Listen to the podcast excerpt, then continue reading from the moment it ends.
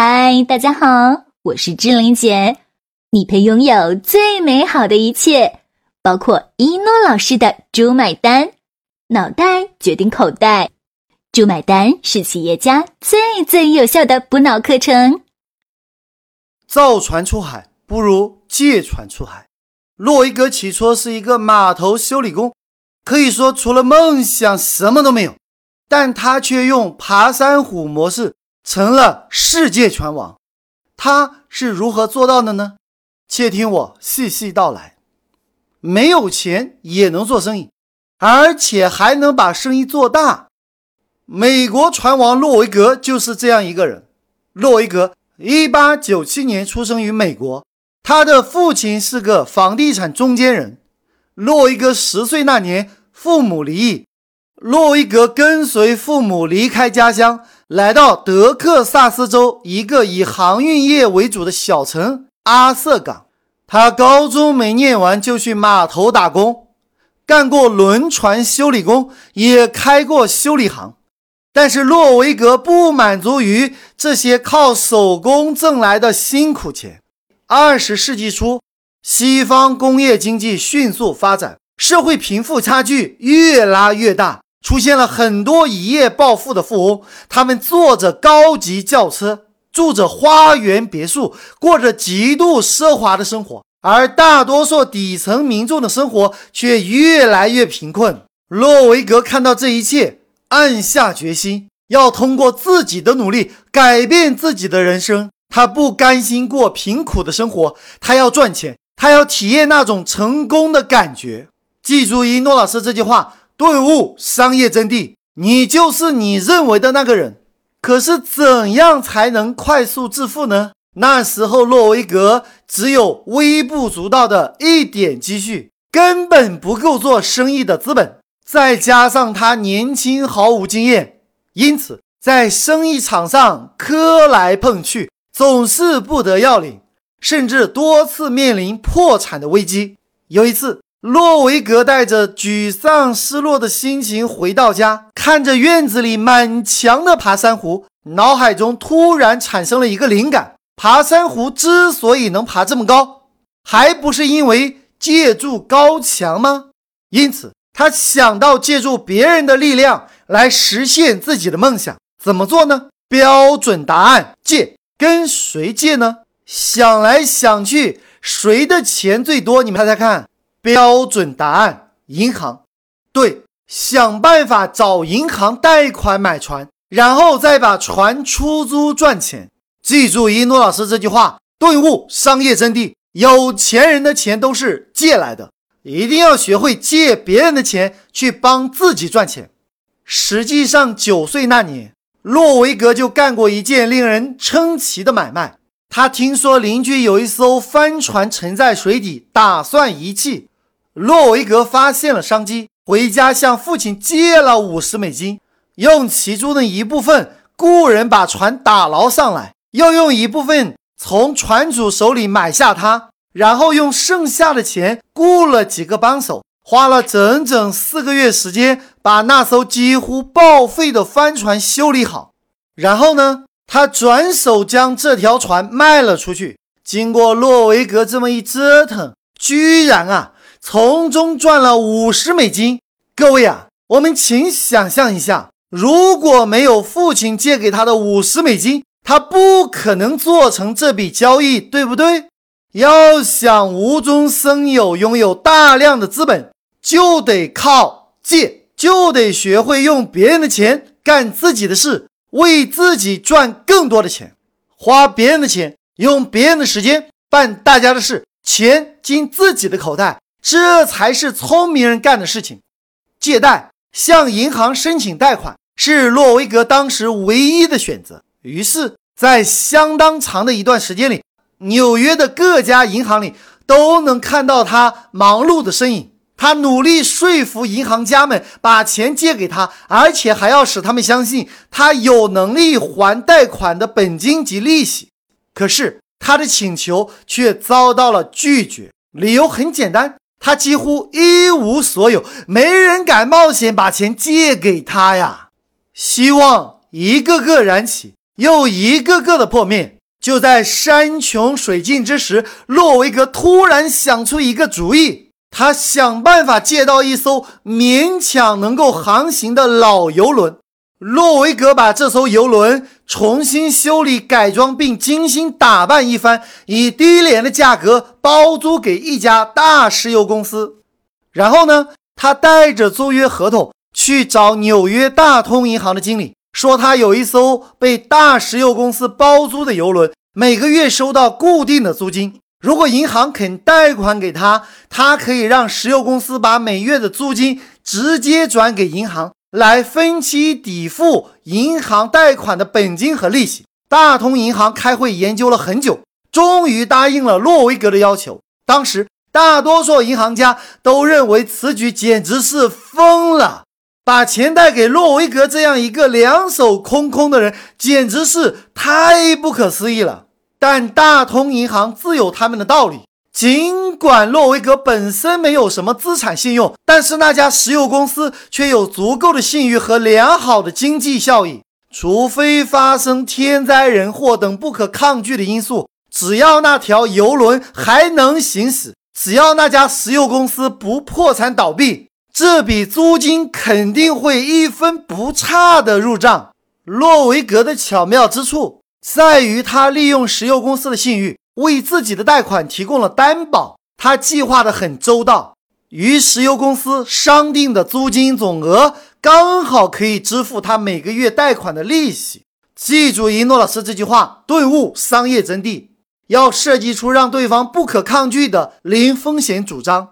他拿到大通银行的贷款，便立即买下一艘货轮，然后动手加以改装，使之成为一条装载量较大的游轮。于是乎，洛维格如法炮制，他采用同样的方式，把游轮租给石油公司获取租金，然后以租金作为抵押，重新向银行贷款，然后去买船。如此一来，像滚雪球似的，一艘又一艘的游轮被他买下来，然后租出去。贷款一旦还清，整艘游轮就属于他了。随着一笔笔贷款逐渐还清。游轮的租金不再用来抵付给银行，开始进了他自己的账户。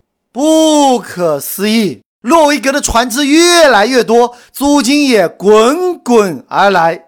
洛维格就这样不断的聚集着资本，生意越做越大。不仅是大通银行，许多别的银行开始支持他，不断的给他贷款。后来，洛维格还有了自己的造船公司。他开始有针对性的设计一些游轮和货船，然后拿着设计好的图纸去找客户。一旦客户满意，立即签订协议，约定这艘船造好之后由这位客户进行承租。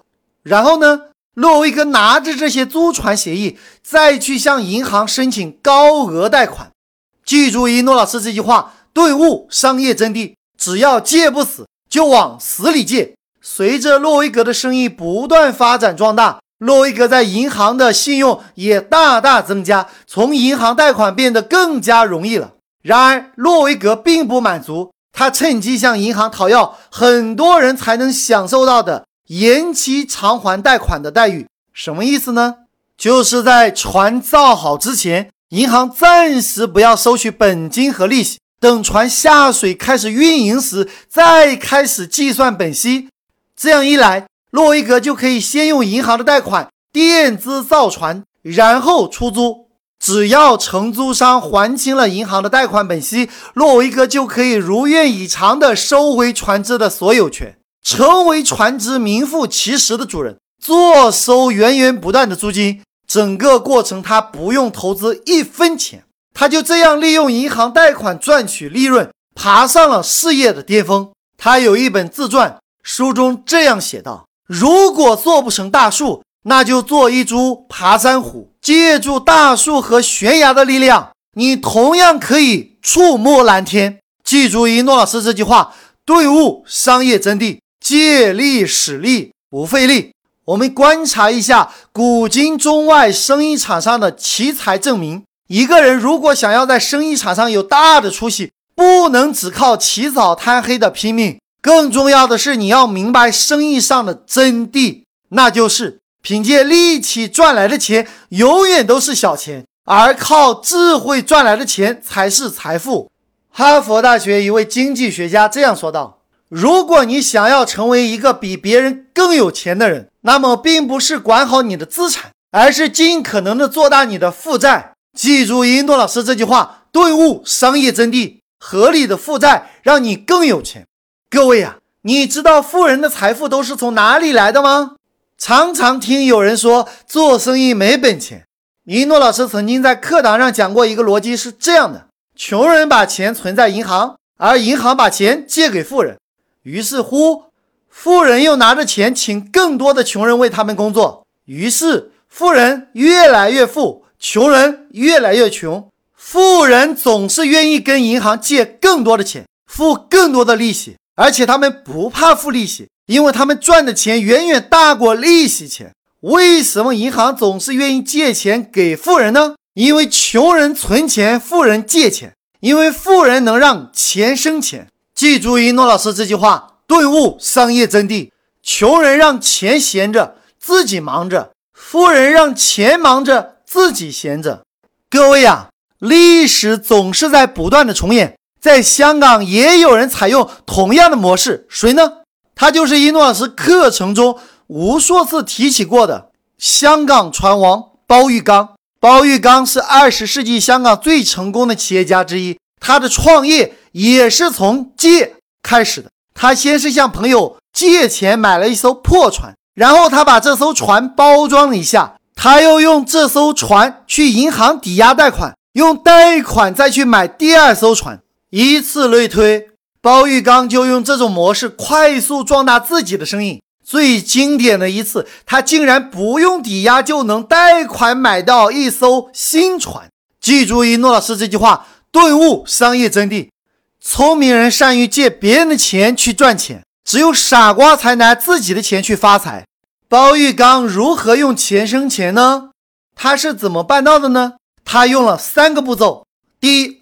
他先和日本船厂签订了造船的合同。第二，他拿着造船合同加上自己的信用，和一家日本货运公司签订了把这艘船租给对方的出租协议。第三，他把这两件事情同时告诉银行。他说：“我在日本订购了一艘新船，价格是一百万，同时和日本的一家货运公司订购了一份租船协议。船造好之后。”货运公司租下这艘船，每年租金是七十五万，而且呢，他们可以以此为担保，只要船做出来，租金没问题。因此呢，想请贵行支持贷款一百万，让我造好这艘船。银行一听，一百万造船，每年有七十五万的租金，不到两年就可以还清所有贷款，而且。还有人担保这七十五万的租金，这么优质的贷款标的，当然可以放贷给他了。记住一诺老师这句话，顿悟商业真谛。人们只对好处说 yes，于是乎，包玉刚这个美梦就成真了。美国船王洛维格和香港船王包玉刚似有雷同，对不对？是的，洛维格出生于一八九七年。包玉刚出生于一九一八年，两个相差二十一岁的不同国家的人，行业和发展方法都是一样的。只要你学会一诺老师的智慧，就不用苦苦摸索了。记住一诺老师这句话，顿悟商业真谛。成功最简单的方法就是复制成功，走自己的路不如踏着成功者的脚步。好了，就要跟大家说再见了。想了解一诺老师更多课程和书籍，请加我助理微信：幺幺三四五六六幺幺零，千雪老师。幺幺三四五六六幺幺零，千雪老师。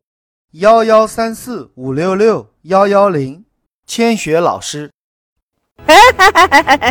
大家好，我是星爷的御用配音石斑鱼，我向大家隆重推荐一诺老师。